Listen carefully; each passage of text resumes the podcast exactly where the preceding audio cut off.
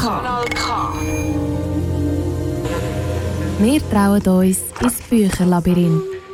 Ein Gast, ein Buch, live aus der Stadtbibliothek Baden. Herzlich willkommen bei «Ein Gast, ein Buch» zum ersten Mal von dieser Staffel live aus der Stadtbibliothek Baden. Ich bin Anne Meyer und ich freue mich sehr, hier wieder mal in Gesichter, sogar ohne Maske, zu schauen, nachdem wir ja den grössten Teil von der letzten Staffel Covid-bedingt in der Redaktion von Kanal K machen Schön sind ihr da. Herzlich willkommen, das Publikum in der Stadtbibliothek. Heute geht es um eines der wohl wichtigsten Bücher aus dem letzten Jahr. 2017 hat es den Pulitzer-Preis gewonnen, das Buch Underground Railroad. Das arbeitet ein Stück amerikanische Geschichte auf und das aus der Sicht von einer schwarzen Sklavin. Reden wir über das. Ich rede mit da, über das unter anderem ähm, mit jemandem, der Amerika sehr gut kennt 1998 bis 2009 ist er nämlich USA-Korrespondent. Peter Hosli, schön bist du. Guten Morgen. Was ich noch vergessen zu sagen, vielleicht kennen die meisten kennen ihn vielleicht sogar aus der Sendung Club, die er moderiert und produziert hat. Ja, als ich gesehen habe, dass du das Buch ausgewählt hast für heute, habe ich mich auf der einen Seite gefreut, weil ich, wie gesagt, finde, das ist ein unglaublich wichtiges Buch. Auf der anderen Seite hatte ich ein bisschen Respekt, weil das Buch schon lange bei mir im Bücherregal steht und ich das probiert habe zu lesen, was auf Deutsch rausgekommen ist und es aber nicht geschafft habe. Also gerade am Anfang vom Buch wird wirklich der Horror von der Sklaverei im kleinsten, brutalsten Detail beschrieben. Nicht so, wie man sich zusammen gewöhnt ist, irgendwie aus Geschichtsbüchern oder so, sondern eben aus der Sicht von einer Sklavin, die das Leben auf dieser Plantage samt diesen Bestrafungen und so weiter beschreibt. Das macht es natürlich sehr eindrücklich. Kannst du dich noch erinnern, wie du dich gefühlt hast bei den ersten paar Seiten? Ja, also die ersten vielleicht 60 oder 70 Seiten sind wirklich ein, ein, ein Dokument über das Leben von der, von der Sklaverei und ich habe mich ähm, als Historiker immer wieder mit der Sklaverei auseinandergesetzt, auch als Mensch, der in den USA gelebt hat. Also das ist etwas, wo ich recht vertraut war. Und ähm, was aber der, der, der, der Colson Whitehead wirklich schafft, ist, dass er das mit einer so klaren, schnörkellosen Sprache macht und eben eigentlich Emotionen und Gefühle so ähm, herstellt, wie ich es eigentlich ideal finde, nämlich mit Fakten mit Darstellungen und mit Geschichten. Und in den ersten 60, 70 Seiten ist ja das Buch eigentlich etwas, wo man vielleicht von anderen Büchern schon kennt hat, von einer Toni Morrison sogar. Und nachher kommt das Buch ja einen Bruch über. Nämlich die Cora, die Sklavin, entscheidet, dass sie ähm, möchte flüchten zusammen mit dem äh, anderen Sklav, mit dem Cäsar, wo äh, eine, eine Beziehung da ist zwischen den beiden, wo nicht ganz klar ist. Und dann wird das Buch eigentlich wirklich zu dem Meisterwerk, was es ist, nämlich eine, eine Art eine Reise durch die amerikanische Geschichte, eine, eine, eine, fast eine mythische Reise. Und das ist dann nach den ersten paar Seiten, wo wirklich eine Härte Kost ist, wie eine Art eine Befreiung, weil dann kommt das Buch auch Hoffnung über und das Buch ähm, tut die Charaktere auch nochmal in ganz anderen Licht, in einem ganz anderen Licht zeigen. Du bezeichnest es selber auch als Meisterwerk. Es ist ein absoluter Bestseller. Äh, Im Jahr, wo es rausgekommen ist, ist es ganz lange auf der Nummer 1 von der Bestsellerliste. Wie erklärst du dir den Erfolg? Also was, auch in, was auch in Amerika hatte. Also zum einen ist das natürlich wirklich einfach ein sehr gutes Buch. Also ähm, ich, ich glaube, die Qualität von einem Buch ist immer das Wichtigste, zum, ähm, äh, zum einen Erfolg zu haben. Und, und nachher macht er etwas, wo ähm, in Büchern über Sklaverei wirklich selten passiert, nämlich er schafft es ähm, mit seinen Erzählungen einen ganz klaren Bezug zum heutigen Amerika zu schaffen. Weil wir haben ja alle das Gefühl, wir kennen die USA sehr gut. Das ist ein Land, das uns ähm, sehr nah verbunden ist. Aber ich glaube, um die USA wirklich zu verstehen, muss man sich mit Sklaverei auseinandersetzen, weil die USA selber hat das ähm, viel, viel zu wenig gemacht. Und er hat jetzt da ein Buch geschafft, wo, wo das ermöglicht, wo ähm, durch ihre Schnörkel, also durch die schnörkellose Sprache und auch die Bildhaftigkeit, die er entwickelt und auch die historische Genauigkeit ein Licht auf etwas setzt, wo, ähm, wo in den USA wenig bekannt ist oder wenig, wo man wenig darüber redet. Und dann, der Titel vom Buch ist ja Underground Railroad, also ähm, eine Eisenbahn, die im Untergrund stattgefunden hat. Und das ist nicht wirklich eine Eisenbahn gewesen, sondern das ist ein System gewesen, wo ähm, die schwarzen Sklavinnen und Sklaven aufgebaut haben, um zu flüchten aus der Plantage aus dem Süden. Und was er macht, ist, er nimmt tatsächlich das Bild von der Eisenbahn und beschreibt das als Eisenbahn. Also er tut ähm, Stationen, Bahnhöfe, wo im Untergrund sind, darstellen und durch das kommt quasi die Eisenbahn wie eine Lebendigkeit über und vor allem die Eisenbahn wird dann eben auch von zum Beispiel von schwarzen Lokomotivführern betrieben und durch das ist das wie eine Ermächtigung von der Schwarzen. Und ich glaube, wegen dem ist das sehr stark auch gelesen worden in den USA und hat eben auch ähm, in anderen Sprachen gut funktioniert. Das ist, glaube ich, auch im deutschsprachigen Raum gut gelesen worden. Ich habe das eben nicht gewusst, dass die Underground Railroad eigentlich wie eine Metapher war und dass es den Begriff schon vor dem Buch gegeben hat, eben, dass es sich um, um ein Netzwerk gehandelt hat und was ich sehr spannend finde, anscheinend hat man auch im Vokabular von von, der Welt von der Eisenbahn geredet, also eben Stationsführer, Lokomotivführer und so weiter.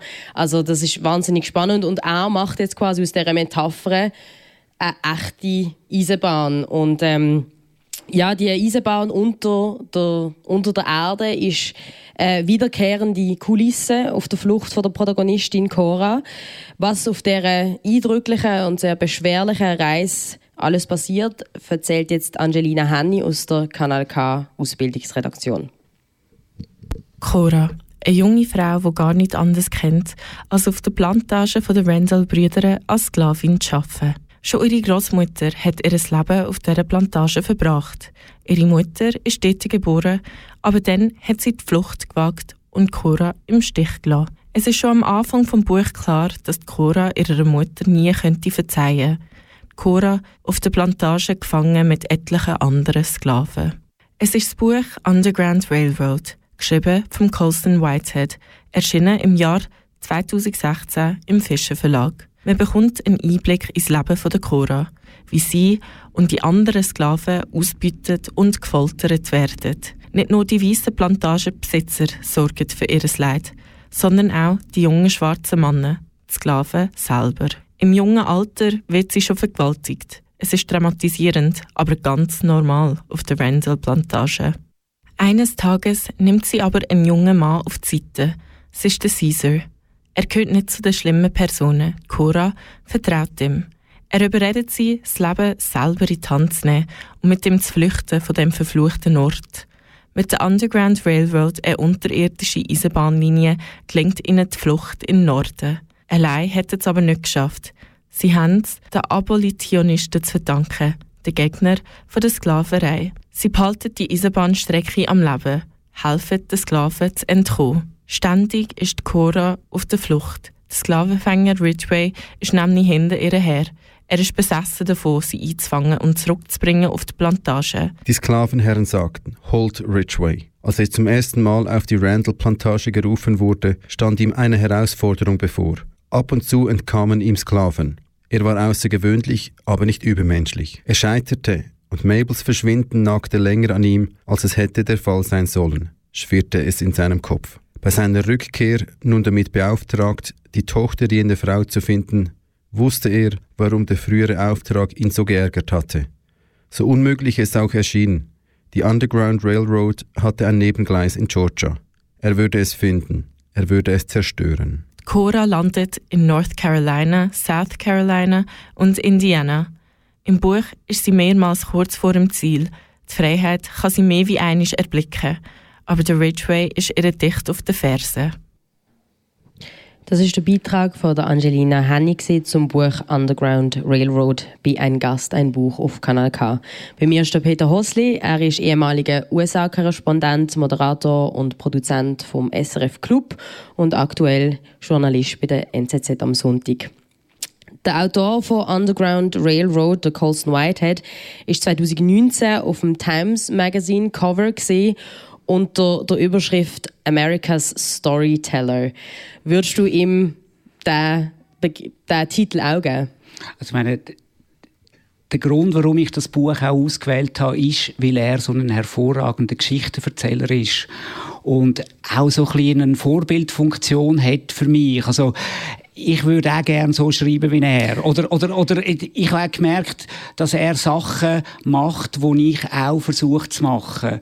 Und zwar, was er er nimmt historisch reale ähm, Ereignisse und versucht sie möglichst ähm, erzählerisch wiederzugeben und nicht quasi ein, ein trockenes historisches Buch zu machen, sondern als in Geschichten zu verpacken und beim Erzählen immer wieder Fakten und historische Ereignisse, aber auch Befindlichkeiten von der, von den Menschen einzubringen. Und, und das finde ich schon etwas sehr Spannendes. Ähm, Toni Morrison hat vor ein paar Jahren mal ein Buch geschrieben, das heißt Playing in the Dark, also im Dunkeln spielen. Und sie hat dort die These verbreitet, dass eigentlich Befreiung in Amerika nur möglich ist für das weiße Amerika, wenn man mit dem Schwarzen begegnet. Und das Buch ist quasi ein klassisches ähm, Beispiel für das. Also wir haben gehört im Beitrag vom Sklavenjäger vom Ridgway, wo eigentlich ähm, das Amerika repräsentiert, das weiße Amerika, wo erst frei wird sein und das ist es heute wirklich noch nicht, wenn sie die Sklaverei verarbeitet hat und das ist ein klassisches Beispiel für das. Und der Colson White hat ja auch wirklich so die Blindspots und die Sachen, die einfach wirklich noch viel zu wenig aufgearbeitet worden sind, ähm, so brillant darlegen. Er hat ja auch äh, noch ein nächstes Buch geschrieben, Nickel Boys, wo es auch um Rassismus geht. Hat sich denn die Blick durch die Lektüre von Underground Railroad auf die USA auch ein bisschen verändert auf eine Art? Nein, verändert hat sich nicht. Es, es hat sich wie nochmal verdichtet. Also ähm, ich habe ich bin eigentlich, seit ich 16 bin, gehe ich häufig in die USA. Und ich habe früh gemerkt, dass, um die USA wirklich zu verstehen, muss man sich mit dem schwarzen Amerika auseinandersetzen. Ich habe dann, ähm, im Studium habe ich eine ähm, Litzarbeit geschrieben über das frühe schwarze Kino. Also es hat, wegen der Segregation, hat es in den Südstaaten Kinos gegeben, wo nur schwarze Filme gezeigt haben, von schwarzen Regisseuren gemacht, mit nur schwarzen Protagonistinnen und Protagonisten. Und das hat mich fasziniert. Ich habe das nicht gewusst. Und dann bin ich als Journalist auch immer wieder in ähm, schwarze Innenstädte gegangen, um Geschichten zu machen, auch über Gewalt dort. Und ich habe natürlich mit sehr vielen Leuten geredet und ähm, habe mich mit dem befasst. Und dort hat mir vor ein paar Jahren hat mir mal so ein, ein Sozialarbeiter, der versucht, ähm, die schwarzen Kinder von der Straße wegzunehmen und versucht, ihnen die Waffen zu wegnehmen, weil es hat sehr viel Waffengewalt unter Schwarzen in den USA, hat mir dann etwas gesagt, wo mich schon sehr nachdenklich gemacht hat und gesagt, wir sind, er hat sich gestört an dem Begriff Afro-American. Mhm. Weil er hat gesagt, wir sind weder Amerikaner noch sind wir Afrikaner, sondern wir sind eigentlich durch die Gewalt, die wir erlebt haben, wie eine eigene Rasse, wo es gar, so etwas gäbe es gar nicht auf der Welt, oder? Weil das sagen alles Nachkommen von Vergewaltigungsopfern. Also, wir dürfen nicht vergessen, also, schwarze Sklaven, ähm, hat man in den USA auch noch gemacht, nachdem der Sklavenhandel schon verboten war. Nämlich, man hat man hat die gezüchtet. Also man hat quasi die schwarzen Männer dazu verpflichtet, schwarze Frauen zu vergewaltigen, um nachher wieder ähm, Sklaven herzuzüchten. Das und ich glaube, das ist auch etwas, wo in dem... hat sehr gut beschrieben, oder, ja, und etwas, wo man wo viele wahrscheinlich nicht wo, wo man viel nicht weiß und ich glaube die wahnsinnige Gewalt, wo ähm, die Schwarzen in Amerika erlebt hat, das wissen sehr viele weiße Amerikaner nicht, oder? Und, und das ist etwas, wo, äh, wo ich mich einfach immer wieder befasst habe. Und, und äh, das Buch hat das wie eigentlich nochmal, ein, ein Wissen nochmal verdichtet. Das Wissen verdichtet.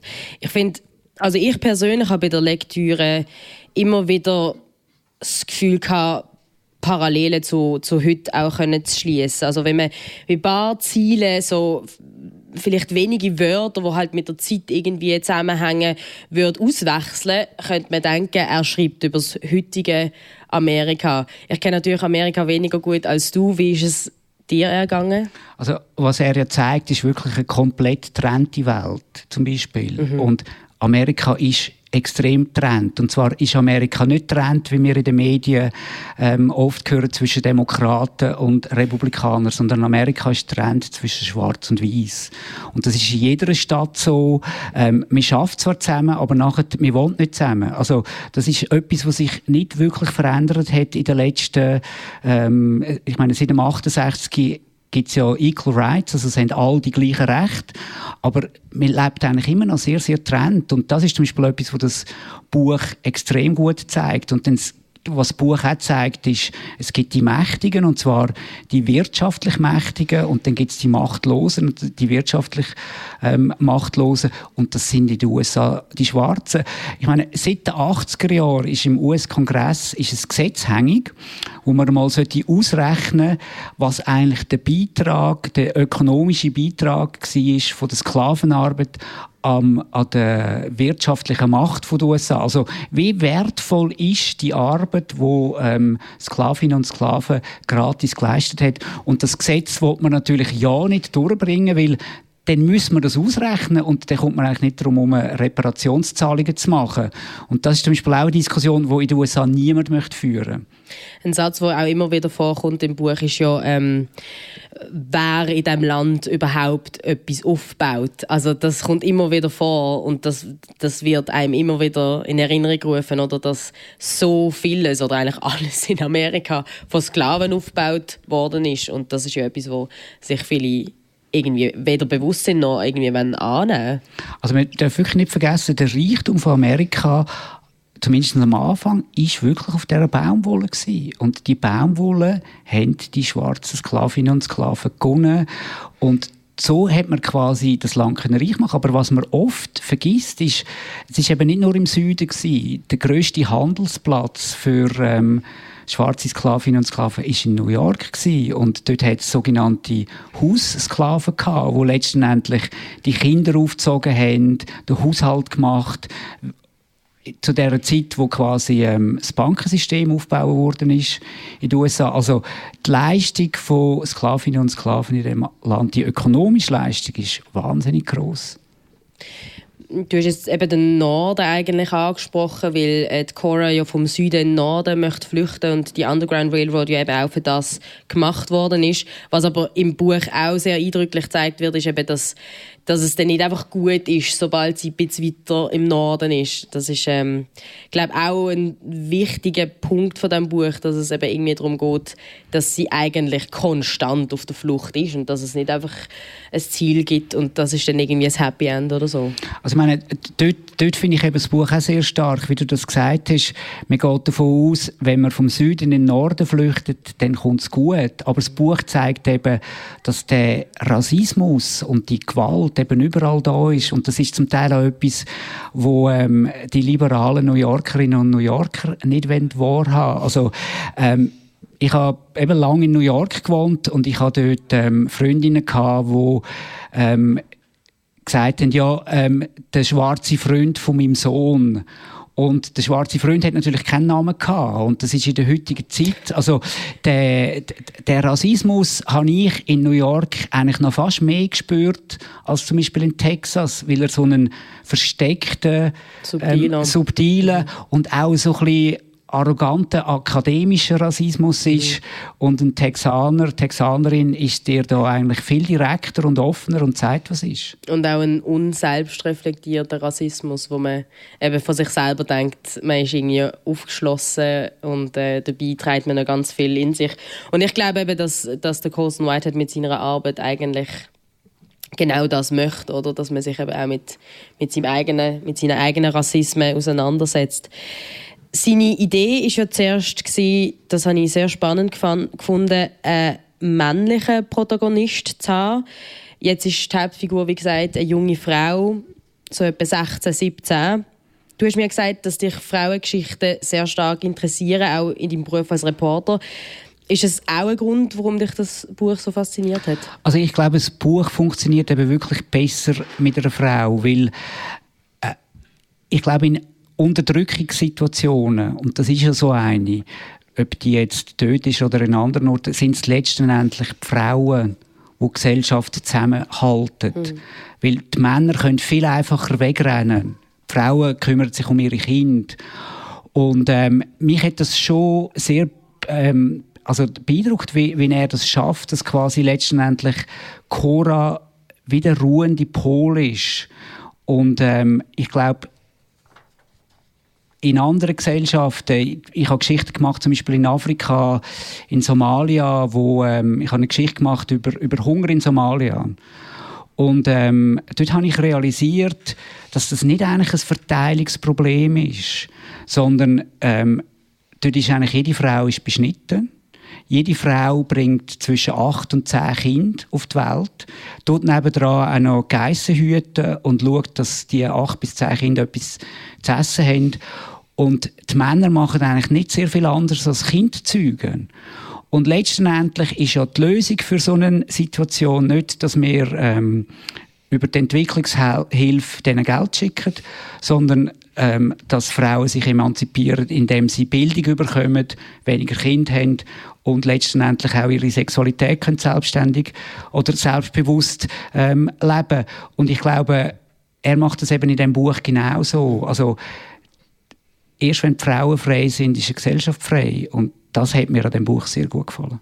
Ich denke auch, dass es ähm, sehr anders wäre, wenn, wenn der Protagonist äh, ein Mann wäre und eben das, was du vorhin eben auch beschrieben hast, mit dem, dass Frauen haben müssen weitere Sklaven produzieren, das ist natürlich aus der Sicht von einer jungen Frau nochmal viel brutaler und dass Frauen natürlich dann auch nochmal also eine junge Frau, die eine Sklavin ist, hat natürlich auch nochmal andere Unterdrückungsformen, äh, unter denen sie leidet.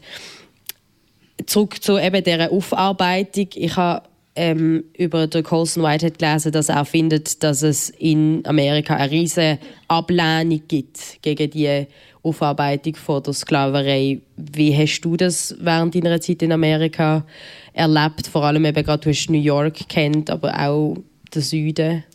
Also das ist wirklich etwas sehr weit, weit verbreitet, dass man nicht möchte über das reden, ähm, weil das wird, ich meine, eben wenn man das Buch liest oder wenn man andere Darstellungen liest, die historische Gewalt ist so immens. Und das können aufarbeiten, das ist so schwierig. Also, ähm, ich meine, es gibt ja den Vergleich zum Beispiel mit Nazi-Deutschland. Nazi-Deutschland hat eigentlich jede Straße geändert. Ähm, Nazi-Deutschland redet, oder äh, nicht Nazi-Deutschland, Deutschland hat jede Straße aus der Zeit von Nazi-Deutschland geändert. Deutschland redet seit, ähm, seit den 60er Jahren intensiv über das. Ich meine, im Süden den USA gibt es noch ganz viele Denkmäler von, ähm, von Generälen, die im, ähm, im Bürgerkrieg auf der Seite von der Sklaverei gekämpft haben. Es gibt ganz viele Straßen, die nach diesen Leuten benannt werden. Also diese Aufarbeitung ist eigentlich nicht möglich.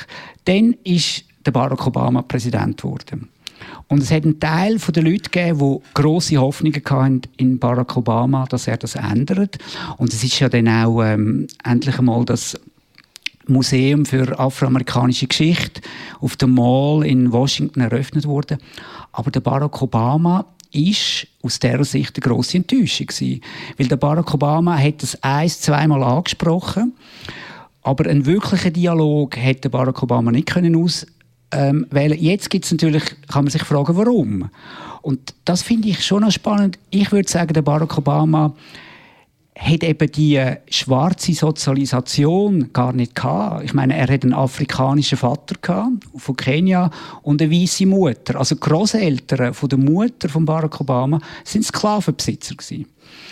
Und er ist eigentlich erst durch die ähm, zu der Michelle ist er in die Kultur hineingekommen. Also ich glaube, er hat das wie auch zu wenig kennt, die, die große Tragödie, ähm, wo, wo, wo, wo die äh, Gruppe oder, oder wo die Schwarzen in den USA hat. Ich würde mal sagen, der Bill Clinton hat eigentlich in dieser Hinsicht mehr gemacht. Er hat dort viel eine intensivere Diskussion geführt, als das Obama gemacht hat. Du hast vorhin gesagt, dass die Bezug zu dem Thema ja auch ein bisschen durchs Kino gekommen ist. Du hast eine Litzarbeit geschrieben über das äh, frühe ähm, schwarze Kino. Dieses Jahr ist jetzt zufälligerweise über ähm, Underground Railroad äh, eine Serie auf Amazon rausgekommen. Also es ist verfilmt worden von niemand anderem als Barry Jenkins. Der hat mit Moonlight und If Beale Street Could Talk sehr engagierte Film gemacht über das Leben von afroamerikanischen Menschen. Ich muss Sie natürlich jetzt fragen als Cinephile, du hast die Serie geschaut, wie, wie, hast, ähm, wie hast du sie gefunden?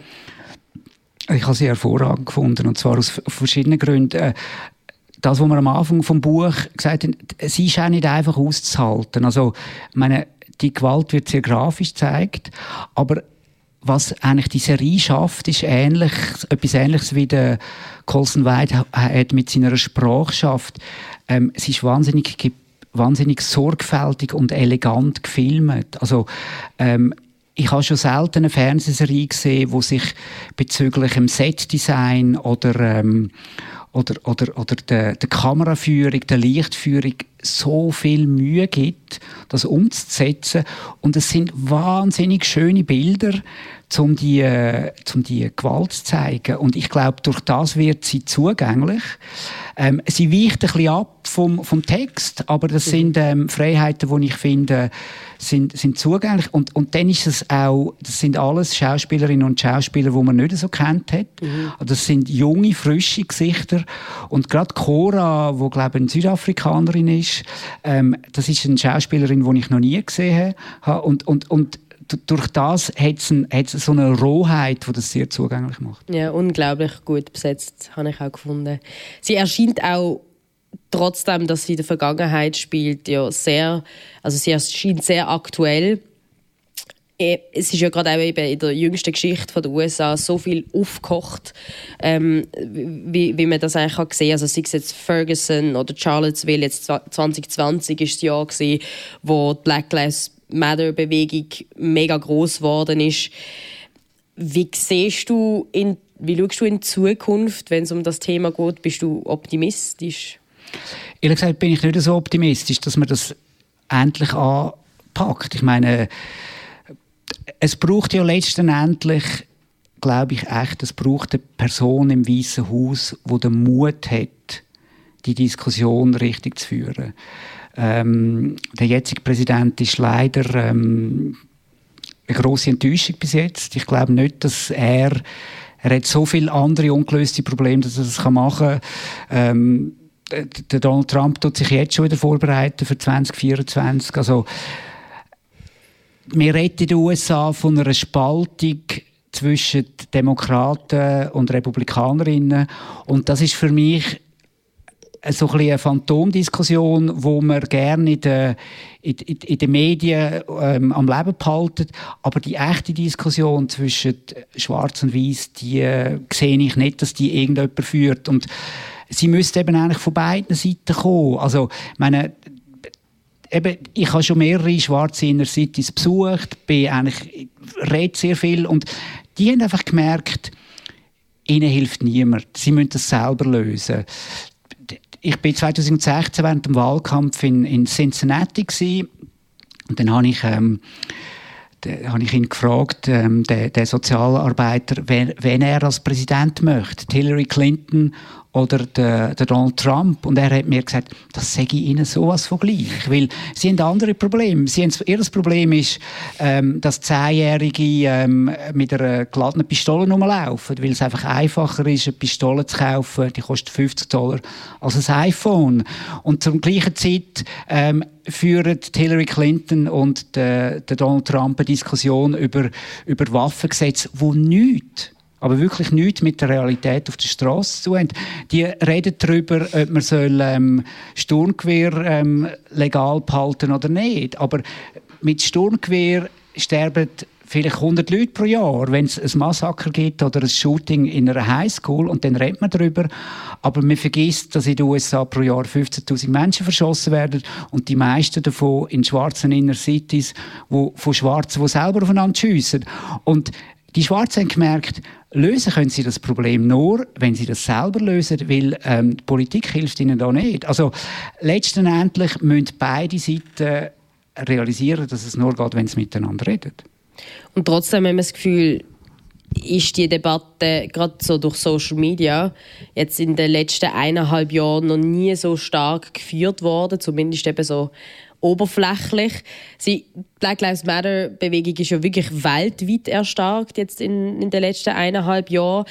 die Rassismusdebatte ist auch letztes Jahr intensiv in der Schweiz geführt worden. Du hast mir aber gesagt, du hast das nicht immer gut gefunden, wie die geführt worden ist. Also ich habe einfach ehrlich gesagt ein bisschen Zweifel, ob durch einen Tweet oder einen Instagram-Post oder ein Like, dass sich da irgendetwas verändert. Und letztendlich ist es ja auch eine Debatte, wo privilegierte Menschen untereinander führen. Und ich glaube, man muss irgendwie versuchen, die Grenze zu schliessen oder den Graben zu schliessen von den wirklich Betroffenen mhm. und denen, die gerne darüber reden. Und ich finde das schon sehr gut, dass man ähm, die Polizeigewalt ähm, zum Anlass genommen hat oder die Polizeigewalt immer wieder zum Anlass äh, bringt, über Rassismus zu reden. Aber letztendlich sind ja das immer nur Zwischenfälle, wo man darüber redet, weil das irgendjemand gefilmt hat. Aber dass jeden Tag sechs, sieben, acht Kinder verschossen werden oder, oder angeschossen werden, ähm, das vergisst man eben. Äh, pro Jahr werden in den USA 15.000 Menschen getötet mit Waffen. Und über die hört man eigentlich nichts. Also, es, es, es gibt eine, eine Organisation, die jede Person auf dem, ähm, das heißt Gun Violence Archive, die jede Person auflisten, wo verschossen wird.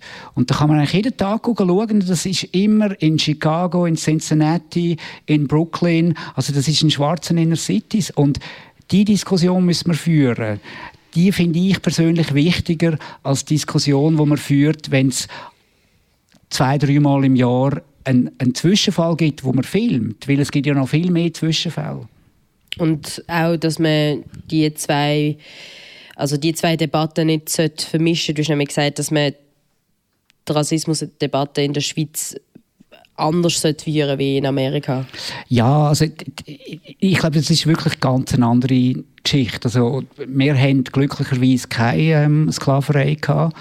Wir hatten Verdinking gehabt, das ist auch etwas anderes. Das ist auch keine ähm, schöne Geschichte, wo, wo, wo die Schweiz hat. Aber letztendlich muss man in dem Land über Fremdenfeindlichkeit reden, nicht über Rassismus, über, ähm, über Integration, über warum es so schwierig ist, ähm, dass Menschen einbürgert werden. Das finde ich eine ein, ein wichtigere Diskussion als dass wir über Rassismus in Amerika redet. Weil das ist recht weit weg, aber indem wir eben über die, über die sozialen Medien können darüber reden tun wir so, als ob es uns etwas angeht und tun eigentlich die Sachen, die uns wirklich etwas angeht, die tun wir dann ausblenden.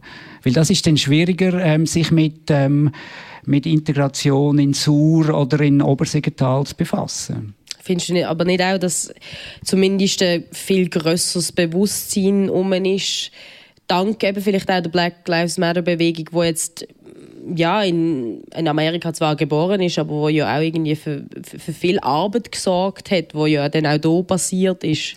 Das finde ich auf, auf jeden Fall. Also ich, ich, ich sehe das ähm, bei meinen Töchtern, oder, wo ähm, halt ihre Informationen wirklich über die sozialen Medien bekommen und die sind sehr gut informiert über ähm, was in Amerika läuft und über Rassismus in Amerika.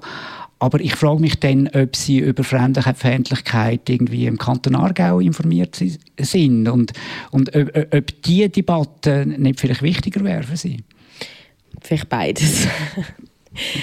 Wir haben jetzt viel über die eher dunkle Seite der USA geredet. Es gibt jetzt auch positive Seiten. Du hast mega lange dort gelebt. Vermisst du es auch? Ja, also ich habe die USA, New York, das habe ich sehr, beides sehr, sehr gern. Und das, also New York würde ich so ein bisschen als fast eine, eine Stadt bezeichnen, wo ein bisschen meine Heimat geworden ist, wo ich mich ähm, wohlfühle, wo ich einmal hergeflüchtet bin, muss ich sagen. Also ich kann aus dem Aargau wegwählen und ähm, ich habe mich dann einfach frei fühlen in New York und freier als da. Und das ist ein, ein eine Debattenkultur, wo, wo mir schon fehlt, muss ich sagen. Oder auch ein, ein Bewusstsein oder, oder, oder ein, ein Wille quasi Exzellenz zu produzieren und, und, und möglichst gut können sein und ähm, ich, ich erlebe dort die Schweiz schon so ein bisschen eher, ein bisschen zurückhaltender, ein bisschen ruhiger, ein bisschen mehr am Mittelmaß orientiert trösten wir doch dich jetzt ein bisschen ähm, über das hinweg mit deinem ersten Musikwunsch, wo auch gerade den Namen trägt von der Stadt, wo du so gern hast, New York. In Underground Railroad sind wir in New York nie. Ähm, Sie wird aber erwähnt als Brutstätte von der Antisklavereibewegung. Auch heute natürlich noch eine faszinierende Stadt. Hören wir doch New York, New York von Frank Sinatra.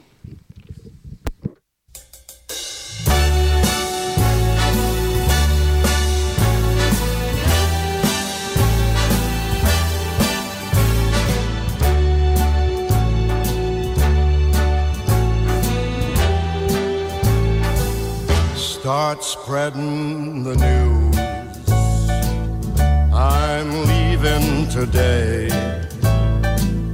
I want to be a part of it. New York, New York. These vagabond shoes are longing to stray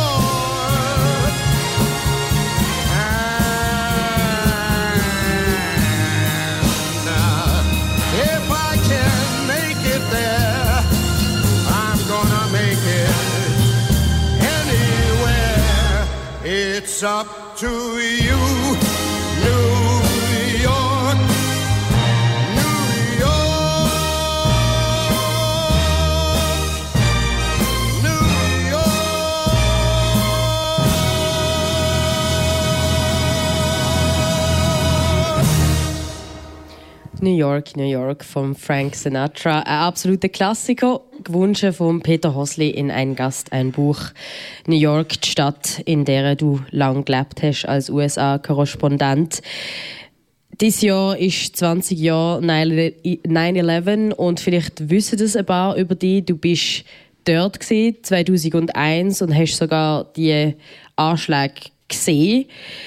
Du hast gesagt, dass du lange darauf verzichtet hast, ähm, bewusst mit Angehörigen über 9-11 zu reden und journalistische Arbeit darüber zu machen. Hast aber jetzt ähm, dieses Jahr eine große Geschichte gemacht für die NZZ mit ähm, Angehörigen ähm, von, also Opfer von 9-11. Warum jetzt? Mhm. Also ich muss vielleicht leicht korrigieren, ich habe natürlich nicht darauf verzichtet, Geschichten über 9-11 zu machen, mhm. einfach nicht über Angehörige. Mhm. Also ich habe nach 9-11 oder am, am Tag, der Sekunde, wo das angefangen hat, habe ich nachher 5, 6, 7 Jahre nichts mehr anders gemacht und habe dann, ähm, das ist eigentlich die Geschichte von meiner Generation, aber ich habe eigentlich erst jetzt realisiert, dass ich nie eine Geschichte gemacht habe, direkt über Angehörige. Weil, ähm, ich habe immer genug andere gute Geschichten gefunden. Vor zehn Jahren habe ich eine Geschichte gemacht über den Fluglehrer von äh, Mohammed Atta, also der Fluglehrer, der den Terroristen geholfen hat, die Flugzeuge zu fliegen. Und ähm, dieses Jahr haben wir uns wirklich gefragt, ob wir überhaupt sollen noch mal eine Geschichte machen zum 20. Jubiläum. Und ich habe dann ähm, mich erinnert an eine Firma, wo ganz oben war, wo alle ähm, Mitarbeiterinnen und Mitarbeiter sind gestorben und der CEO hat aber nicht mit mir geredet. Und dann habe ich gesehen, dass es ja gerade unten dran, dort wo das Flugzeug wirklich innen ist, gibt es die Firma, oder hat die Firma Marsh McLennan gegeben, das ist ein Versicherungsbroker. Und ähm, dann habe ich gedacht, über das möchte ich eine Geschichte machen, wie eigentlich wie hat eine Firma die letzten 20 Jahre erlebt, wo, ähm, wo, wo das Flugzeug genau innen ist und letztendlich sind all die Mitarbeiterinnen und Mitarbeiter sind gestorben. Und es wäre gar nicht anders gegangen, wenn man nicht mit Angehörigen geredet hätte. Also ich habe mit dem CEO reden, mit dem damaligen, und mit ähm, vier Angehörigen. Und ich habe dann die organisiert. Und ich habe schon gemerkt, die haben nochmal einen ganz anderen Blick auf die Geschichte. Einen Blick, den ich bis jetzt nicht bekommen habe. Und ich habe wirklich das 9-11 von eigentlich fast jeder möglichen ähm, von jedem möglichen Winkel angeschaut. Ich habe Geschichte gemacht über, ähm, über Feuerwehrmänner, ich habe Geschichte gemacht über Soldaten, die nachher im Krieg sind. Ich habe eine Geschichte gemacht über eine Bombenfabrik, wo die Leute sind arbeiten, damit sie können, ähm, ähm, Bomben produzieren für den Irakkrieg. Also eigentlich jede mögliche, aber es ist mir wie noch zu nahe gewesen, oder es hat wie Zeit gebraucht, diesen Menschen auch Zeit zu geben, ähm, um sie das nach, damit sie das nachher können erzählen können. Also, das ist ja so ein, etwas Intimes auch, wenn man, wenn man ähm, zu jemandem geht und fragt, wie denn das war, von einem Tag auf den anderen einen Menschen zu verlieren, den man gerne hatte. Also ich zum Beispiel mit jemandem reden der mit seiner Freundin zehn Tage vor 9-11 das erste Mal in eine gemeinsame Wohnung eingezogen ist. Und an 9-11 war er in Chicago an einem Kongress und sie war im Turm und ähm, der hat nie mehr eine Nacht in dieser Wohnung verbringen Und damit die, damit man einem so Sachen erzählen kann, muss aus meiner Meinung auch ein bisschen Zeit verstreichen. Und ich bin froh, dass ich das erst jetzt gemacht habe und nicht vor 20 Jahren, wo sich quasi die ganze Medienmeute auf die äh, Menschen gestürzt haben. Weil das ist so ein, ein Prinzip von meiner äh, journalistischen Arbeit, dass ich eigentlich immer dort hergehe, wo es keine Journalisten hat. Weil wenn es viel hat, dann hat es keine Geschichte mehr. Und das ist so ein, ein Anspruch an mich, dass ich eigentlich immer möchte Sachen machen wo, ähm, wo, ich, das Feld ein für mich allein habe. Du hast ja gesagt, dass du durch 9-11 verstanden hast, was es bedeutet, ein Journalist zu sein. Ja, also eben, ich, ich, bin, ähm, ich habe 95 angefangen bei Facts und ich habe dort vieles gelernt, auch sehr zynische Sachen über Journalismus. Wir hatten, mir hat ein Chef gesagt, es ist wichtiger, dass eine Geschichte gut läuft, dass sie stimmt. Und ähm, dann bin ich, ähm, bin ich nach, nach Amerika gekommen und ich habe gemerkt, die haben schon sehr einen anderen Anspruch an Journalismus. Und dann sind die Türme ähm, zusammengefallen und mir hat mir auf der Facts-Redaktion gesagt, geh eine digitale Kamera kaufen, weil dort hat niemand eine digitale Kamera gehabt und kein iPhone. Und ich habe dann an dem Tag habe ich ähm, äh, eine große Reportage gemacht, fotografiert mit allen Geräten. Und das ist ehrlich gesagt nicht so schwierig. Aber einem Tag so etwas muss man einfach funktionieren. Und dann habe ich aber schnell gemerkt, das ist eigentlich die Geschichte von meiner Generation.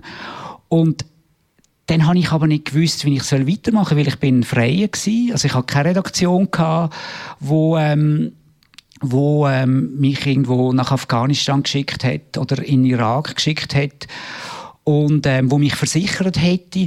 Und dann habe ich habe ich mit sehr vielen Leuten geredet, zum Beispiel auch mit dem James Nachtwey, das ist ein berühmter Kriegsfotograf, das war dort mein Nachbar. Gewesen.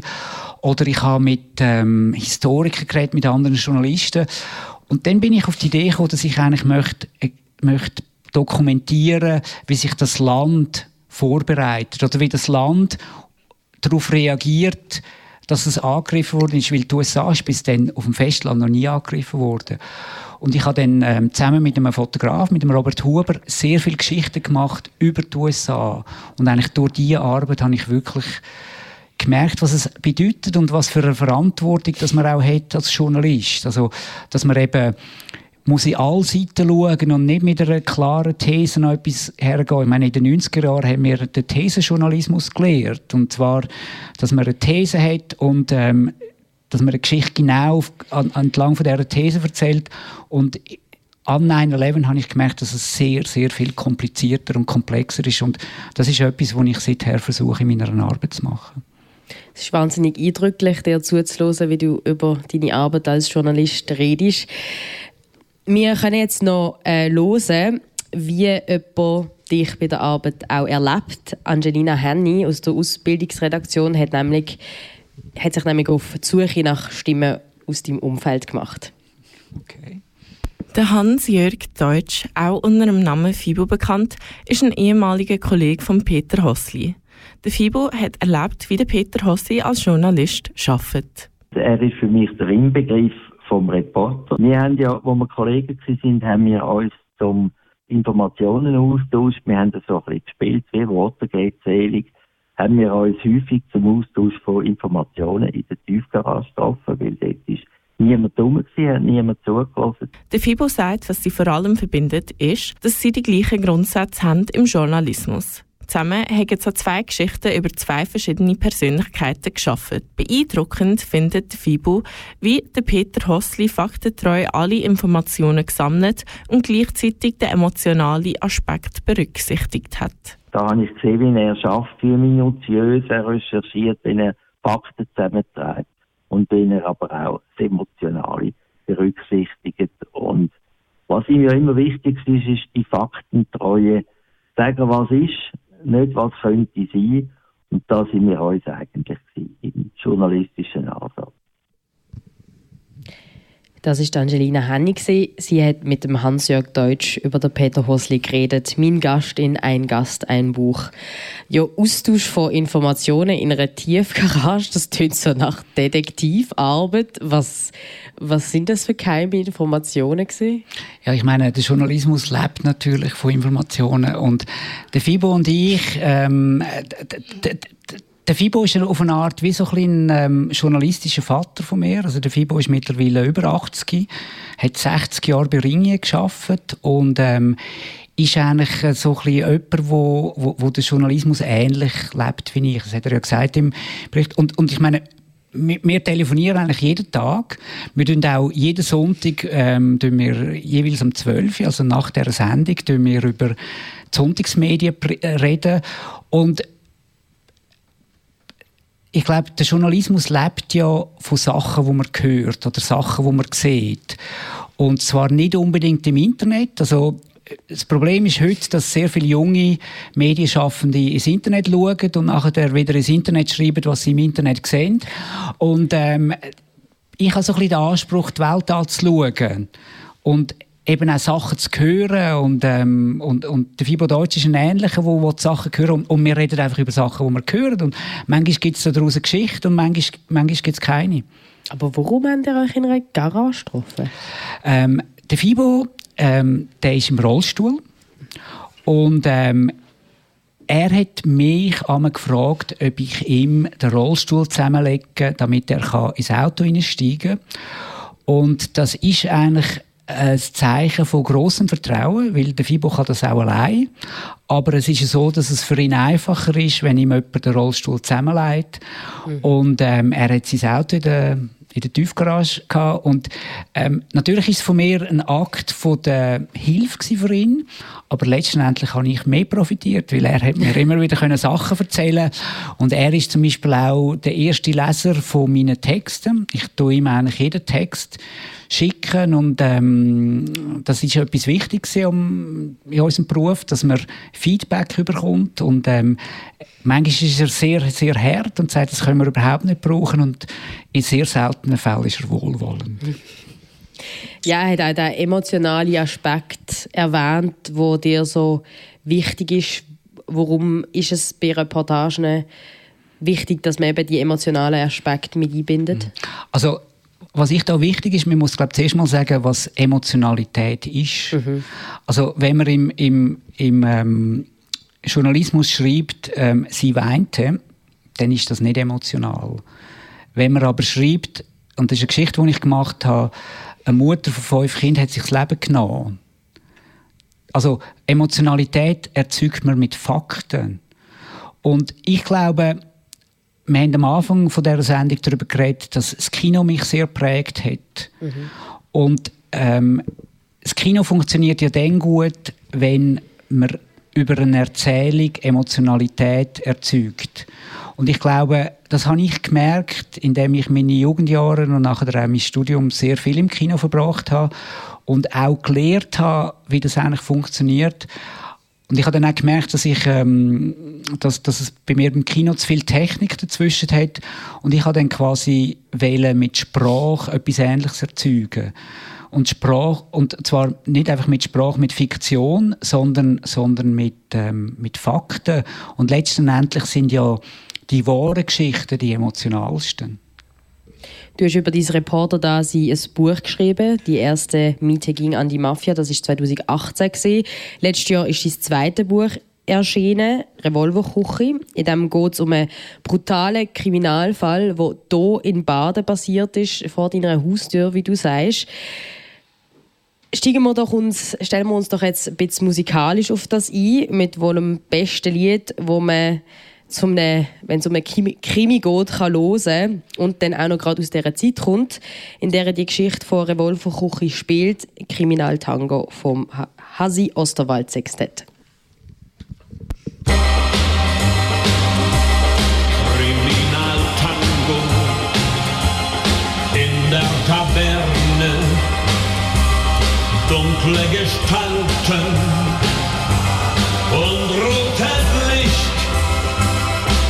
sie tanzen einen Tango.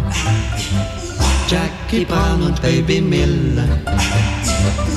Und er sagt ihr leise Baby, wenn ich austrink, machst du dicht. Dann bestellt er zwei Manhattan. Und dann kommt ein Herr mit Kneife. Jack trinkt aus und Baby zittert. Doch dann löscht sie schnell das Licht.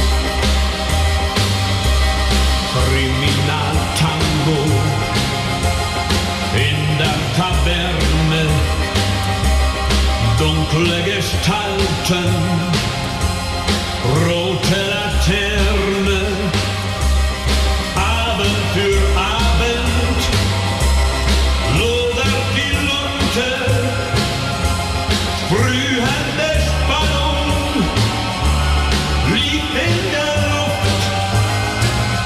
Und sie tanzen einen Tango, alle, die davon nichts ahnen und sie fragen die Kapelle, haben sie nicht was Heißes da? Denn sie können ja nicht wissen, was da zwischen Tag und Morgen in der nächtlichen Taverne bei dem Tango schon geschah.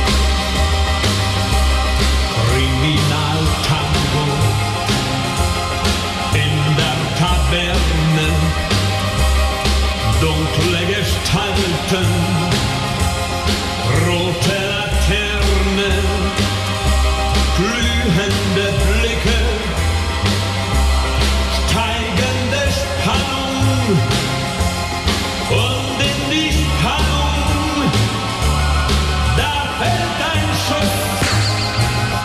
Und sie tanzen einen Tango, Jackie Brown und Baby Miller und die Kripo kann nichts finden, was daran verdächtig wäre. Nur der Herr da mit dem Kneifer, dem der Schuss im Dunklen galt, könnt vielleicht noch etwas sagen, doch der Herr, der sagt nichts mehr. Kriminaltango